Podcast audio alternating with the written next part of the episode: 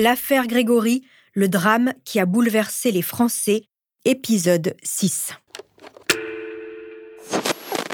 Très vite, l'affaire passionne la France entière.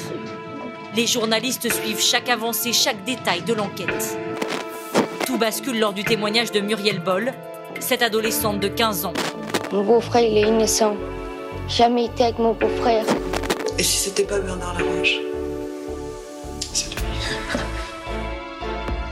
Deux ans après la mort de Grégory Villemain, la France continue de vivre au rythme de cette affaire judiciaire entre circonspection et lassitude. Le malheur des Villemains devient comme une malédiction. Et la malédiction, c'est contagieux. La justice va en faire les frais. Vous écoutez Homicide, je suis Caroline Nogueras.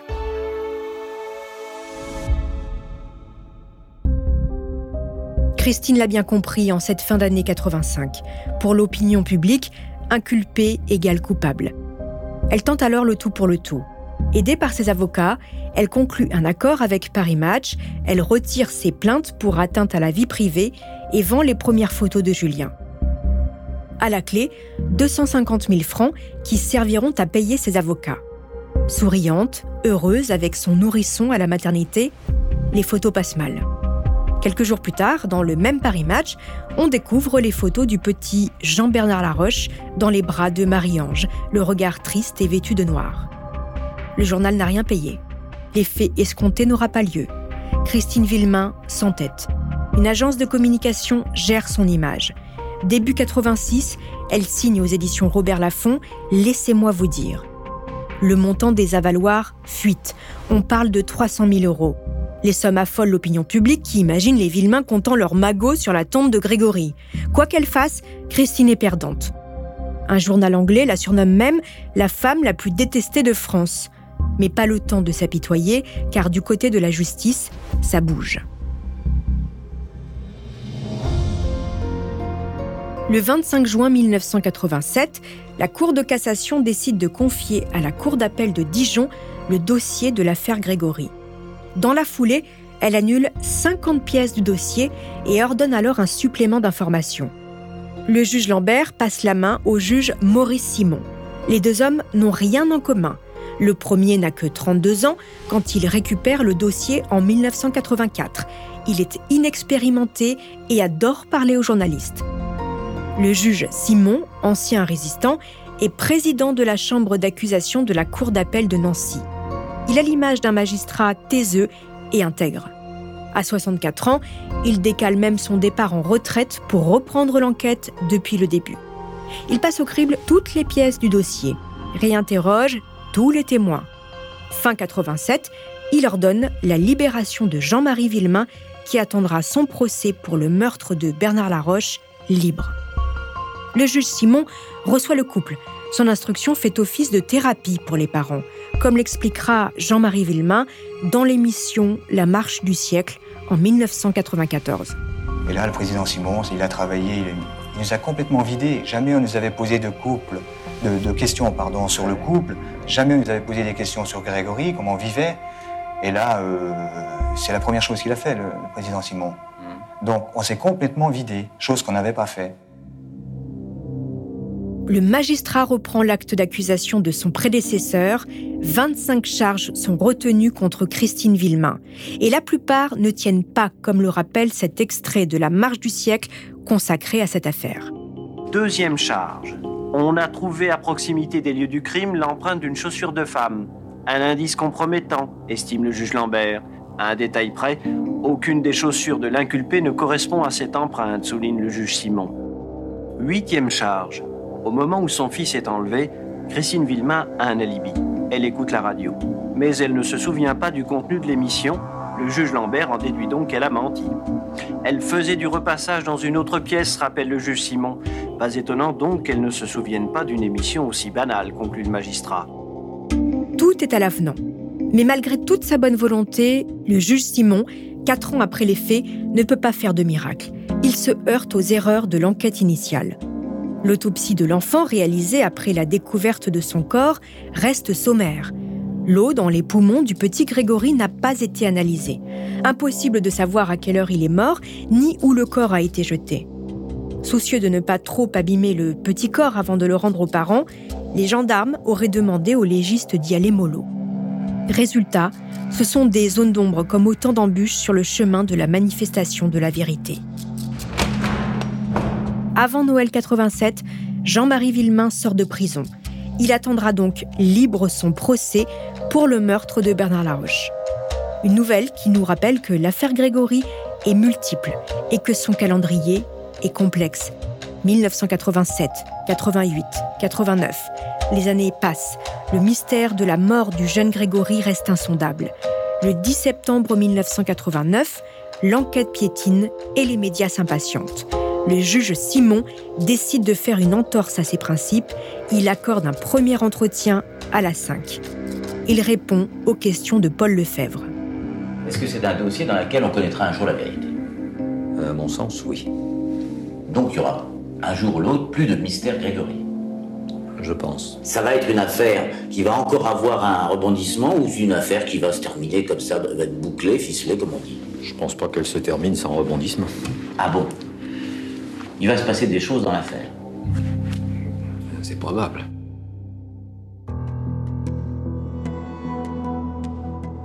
Le rebondissement tant attendu arrivera le lendemain avec la convocation par le SRPJ de Nancy de Michel Villemain, le frère de Jean-Marie, et son épouse Ginette. Et après, eh bien rien. Ah si, le juge intègre et au-dessus de tout soupçon écope d'un blâme. Quelques semaines plus tard, l'édition Le Nouveau Détective du 26 octobre 1989 publie un entretien du juge. Il y livre sa conviction. Bernard Laroche est le coupable. Le hic, c'est que le juge n'a jamais donné d'interview. Il a parlé à un journaliste en off, entre deux portes. Enregistré à son insu, le juge Simon s'est fait avoir comme un débutant. Les défenseurs de Bernard Laroche exigent son dessaisissement. Ce sera chose faite en janvier 1990. Quelques jours plus tard, il fera un infarctus. Après trois jours de coma, il se réveillera très affaibli. Il prendra sa retraite sur cet échec cinglant et mourra en 1994. Ces carnets secrets, rendus publics par BFM TV 20 ans plus tard, éclairent son intime conviction. Écoutez plutôt. On reste confondu devant les carences, les irrégularités, les fautes ou le désordre intellectuel du juge Lambert. Je suis en présence de l'erreur judiciaire dans toute son horreur. Mais ça, Jean-Marie et Christine Villemain ne le savent pas encore. Pour le moment, ils rencontrent Jean-Paul Martin, le troisième juge sur ce dossier.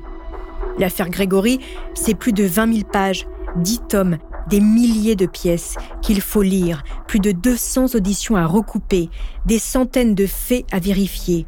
Et tout ça prend du temps. Alors, comme à chaque fois, le temps passe. Pour Christine, toujours inculpée pour le meurtre de son fils, l'attente vire au supplice.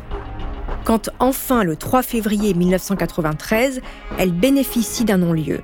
Maître Garot, son avocat, devant les journalistes, ne boude pas son plaisir. nous venons de prendre connaissance de l'arrêt de non-lieu qui a très exactement 93 pages. Et ce qui est très important dans cet arrêt, c'est euh, par ces motifs, la Cour dit et juge qu'en l'État, il n'y a pas de charge contre Christine Blaise, épouse Villemain, d'avoir assassiné son fils Grégory Gilbert Villemain. La précision est importante. Les non-lieux, en règle générale, sont rendus en raison de charges insuffisantes. Là, la Cour de Dijon écrit noir sur blanc qu'il n'y a aucune charge qui aurait pu mener à cette inculpation. Un non-lieu en forme de réhabilitation. Non, Christine Villemain n'a pas tué son fils et rien n'aurait dû pousser la justice à la soupçonner.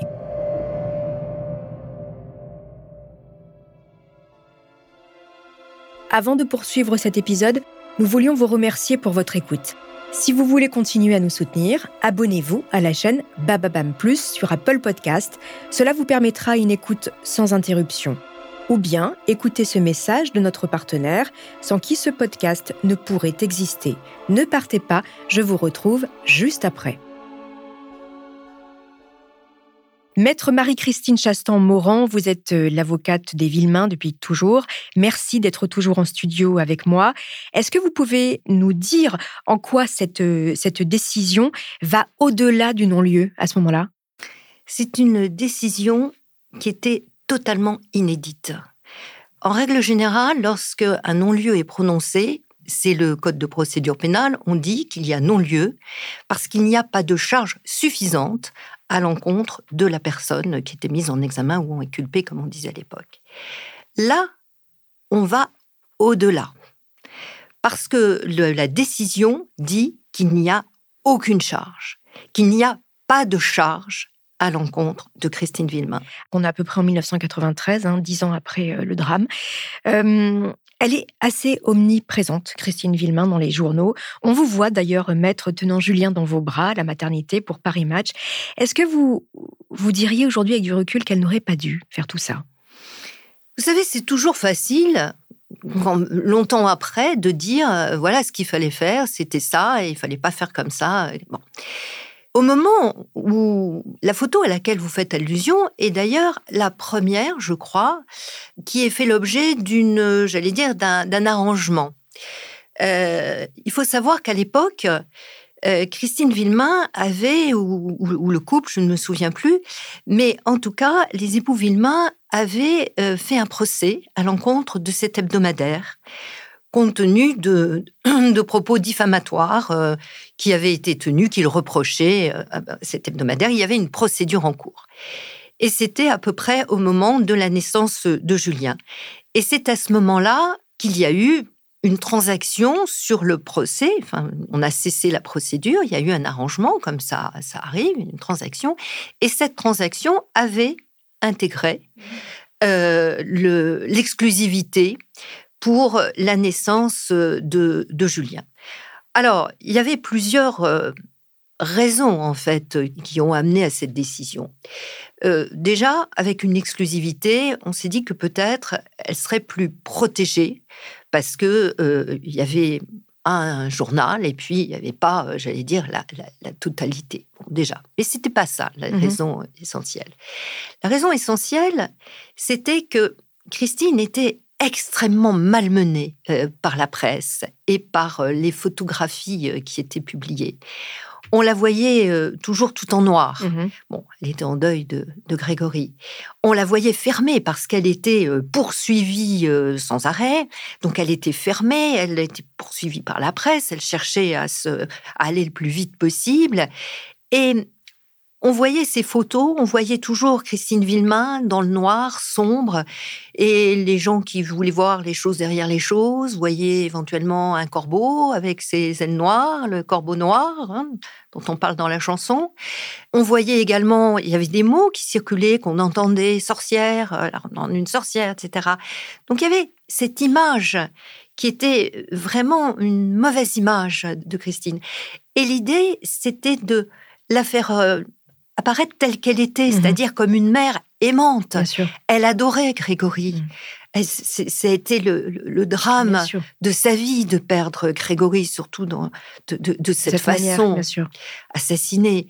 Et là, on la voyait avec Julien, parce que mhm. quand il y a eu l'assassinat de Grégory, euh, pour les époux Villemain, c'était fini, ils n'avaient plus d'avenir.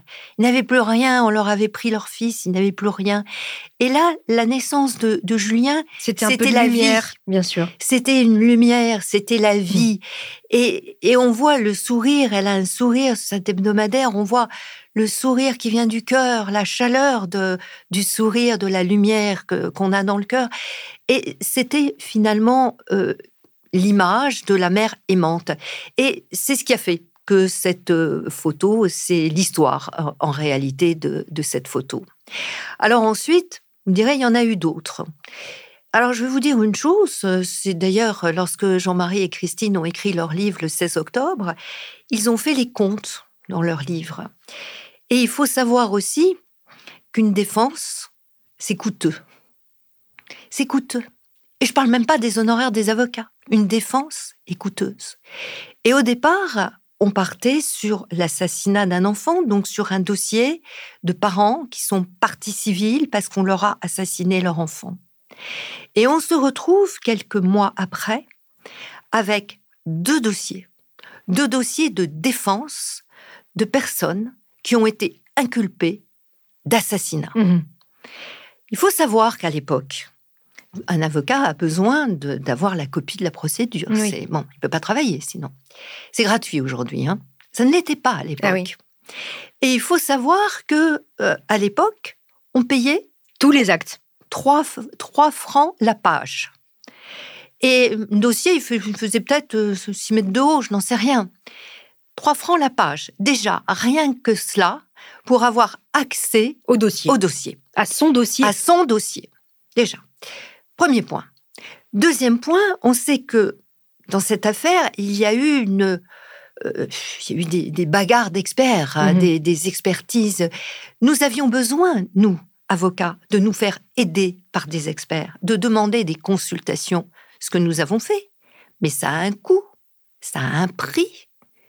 Il fallait pouvoir les régler. Et donc, par la presse Et et, les tabloïds. Vous savez que Oui. à ce moment-là, Christine, trouver un chez moyen. les Villemain, l'argent ne rentrait plus. Bien sûr. Ils ne travaillaient plus ni l'un ni l'autre. Oui. Lui était euh, incarcéré. Elle, elle était enceinte chez sa grand-mère. Elle, ne, elle vivait chez sa grand-mère. Elle ne travaillait plus. Et, et j'allais dire, and so on. Il y a eu énormément de choses. Il faut savoir aussi qu'au-delà de ces deux dossiers pénaux extrêmement importants, on a eu une centaine d'affaires civiles. Les affaires en diffamation qu'il fallait lancer, les affaires en violation du droit à l'image qu'il fallait lancer, toutes les procédures annexes. Et Donc, qui vous voulez dit- dire que le, voilà, le, ce le- que je veux dire, les photos ont payé, que qui, ont, ont permis de payer à un moment donné les, les actes, les procédures et la défense. À un certain moment, Oui. nous avions fait au départ un comité de soutien. Mhm. L'argent est rentré un petit peu avec ce Et puis ça comité de bien évidemment. Et puis au bout d'un moment, euh, ça effectivement, ça s'assèche. Donc il a fallu Donc, trouver un autre mode de financement. C'était un moyen, et je, je terminerai quand même pour euh, parce que ça on ne le sait pas. Oui. Rien que le procès d'assises, procès d'assises de Jean-Marie Villemain, hein, qui- puisqu'il a été jugé pour avoir tué Bernard Laroche, a duré sept semaines. Pendant sept semaines, il a fallu loger à l'hôtel. Bien sûr. Quatre avocats, Christine, cinq personnes pendant sept semaines à l'hôtel. Il a fallu faire les déplacements. Bon, ça a un coût tout ça. Et il a fallu aussi, ils ont fait citer un grand nombre de témoins parce que le parquet général n'avait pas pris en charge la totalité des citations de témoins. Ils ont eu beaucoup de témoins à faire citer. Alors c'est c'était des francs à l'époque, 2500 francs par-ci, 2500 francs par-là, 5000 francs. Enfin, voilà. Et ceci euh, explique un peu Bien cela. sûr, bien sûr. On a en tout cas votre explication. Merci beaucoup, maître Marie-Christine Chastan-Moran. Je vous garde avec moi. On vous retrouve dans l'épisode 8. Merci. C'est donc une bonne nouvelle pour les Villemains qui s'apprêtent, soudés comme ils le sont depuis 1984, à affronter un autre rendez-vous judiciaire plus difficile.